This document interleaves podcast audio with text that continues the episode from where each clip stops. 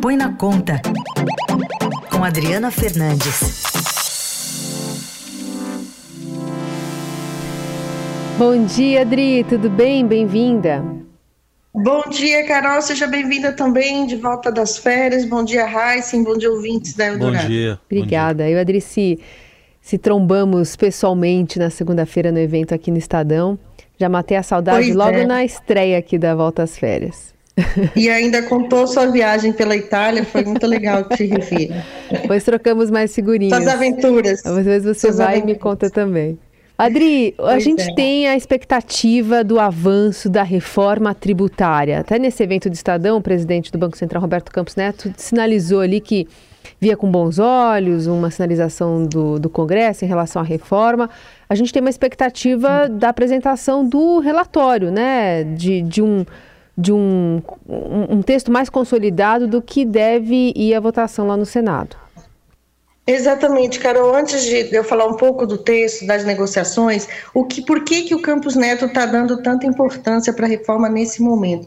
É que desde o final do primeiro semestre não tem nenhuma notícia boa é, de avanço da pauta econômica. Isso é muito importante para criar expectativa positiva para a economia brasileira. Não é que a reforma vai dar um retorno de uma hora para outra em termos de crescimento para o Brasil, mas ela dá um ânimo, como foi na votação histórica na Câmara no, no, no iniciozinho de julho. Agora a gente vê é, uma negociação muito difícil no Senado, muita pressão. O relator Eduardo Braga vai apresentar o parecer hoje. Ele ainda, esse parecer ainda com certeza vai passar por mudanças e um dos pontos é, de, de- de difícil negociação que voltou à- mesa é justamente a desoneração da cesta básica. Na projeto da Câmara, os produtos da cesta básica, eles são alíquota zero.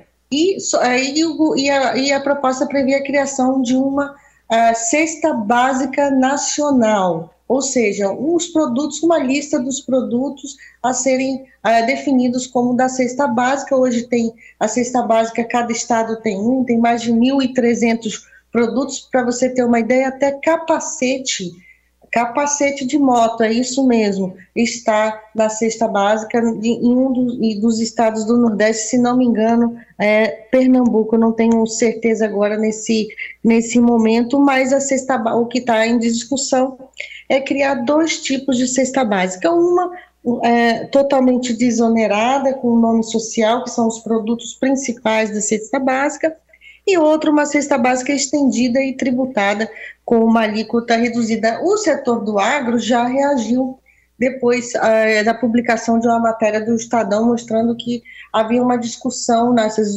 últimas 24 horas para restringir a cesta. Ela, é, o governo acha, o, o ministro Haddad acha que está preocupado com isso porque tem um custo elevado e custo elevado em termos de desoneração, de, ah, de ah, necessidade de aumentar a alíquota para outros produtos e ver que nem que a cesta básica ela não ela beneficia também quem não precisa, que é a classe é, classe cesta básica desonerada, né, com alíquota zero, para as classes mais de renda mais alta que também vão ter acesso aos produtos com alíquota zero. Esse é um dos temas, um dos grandes temas que vamos acompanhar aqui em Brasília é, nos- ao longo do dia de hoje, Carol e Heisen. Então, como é que seria isso, Adri, para se separar essa espécie de cesta A e cesta B? Se o pobre come arroz e o rico também comer? Não, aí, aí é a mesma coisa, assim, o arroz vai estar desonerado para todo mundo, mas pelo menos não é, não, não alcança tantos produtos. Pra você ter uma ideia, Heisen, ah, o salmão, o filé mignon, é, tudo, todos esses tipos de produto é, também são desonerados é, com alíquota zero hoje. O que o está querendo é concentrar ah, nessa alíquota, com alíquota zero na reforma, é, os produtos mais essenciais é, para alimentação. E isso, é claro, tem muita rejeição, porque uma pergunta que foi muito feita nas negociações da Câmara é que você não tem como diferenciar que a carne é boa, que a carne é ruim, é de menor, ruim não é de menor qualidade. Então é um debate para lá de complexo esse e vamos ver como é que, que vai se dar ao longo do dia. Enquanto isso, enquanto está se discutindo o que, que vai ser desonerado da cesta básica, os estados e municípios já conseguiram aí para aprovar a reforma um aumento do Fundo de Desenvolvimento Regional, é um fundo que vai financiar, um fundo com recursos da União, que vai financiar é, investimentos para desenvolver as regiões. É, a ideia inicial, que está na proposta da Câmara, 40 bilhões, já subiu para 60 bilhões, e eu digo é 60 bilhões por ano. Vai ter uma escadinha é, até para começar a chegar, para chegar nesse valor, mas o que chama atenção, Heisen, é que esse é um valor é, corrigido pelo IPCA, é, que vai ser, está lá na Constituição é, em tese, é para sempre, é o governo bancando 60 bilhões de reais por ano para estados e municípios. É muita grana. E vamos ver como é que o, o, isso, isso real, e como é que isso tem impacto nas contas públicas no futuro, porque o, o aporte desses recursos para, para o fundo ele é despesa do governo, é considerado uma despesa, portanto, tira espaço de outras despesas, de outras despesas é, do governo federal. É, e a gente está acompanhando então essa pressão é, para que se mantenha as contas, é, o, que, o que se dá né, em dia, apesar dessa pressão de várias pautas bomba, como você tem explicado aqui para a gente no Congresso. Está chegando aí Sim. uma desoneração né, da folha de pagamento, foi aprovada ontem na, na Comissão de Assuntos Econômicos do Senado, aquela lei que prorroga até 2027 a desoneração da folha de pagamentos para 17 setores da economia. E deve, ou pelo menos tem a previsão de entrar hoje já na, na pauta do plenário. Isso também eh, já está contabilizado na, no orçamento do governo?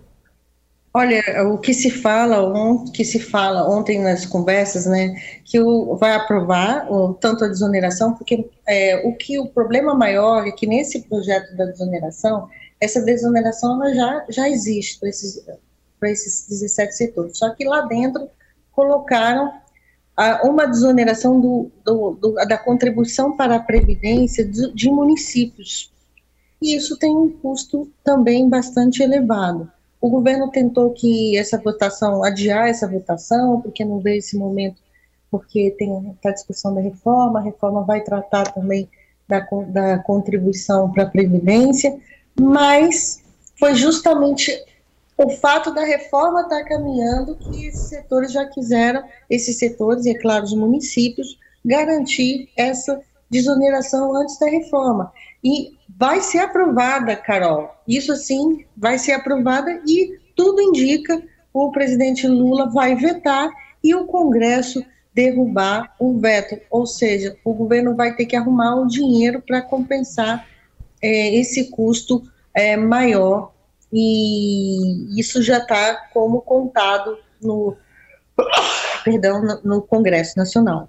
E Adri, nessa, nessa questão aí, é, fora a parte econômica que está citando, tem esse componente político, né? Porque com desoneração sobraria mais dinheiro para os prefeitos em ano eleitoral, em que muitos vão até disputar a reeleição?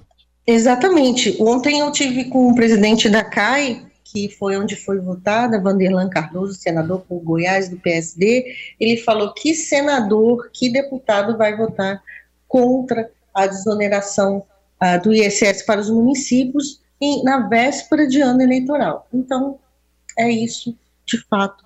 Ninguém vai votar contra essa medida no Congresso. A maioria, né, nem a oposição, nem próprio a base aliada do muito bem. Essa é a Adriana Fernandes, saúde, volta a falar conosco aqui no Jornal Dourado na Mudança de temperatura, eu cheguei ontem cedo aqui em Brasília, São é, Paulo. Não, o corpo não aguenta. E vai vir uma frente fria, pelo menos aqui em São Paulo está chegando uma frente fria do sul do país, vai mudar tudo aqui também hoje. Amanhã a gente está como você. Um beijo, Adri. Até sexta-feira e bom trabalho para vocês ao longo do dia.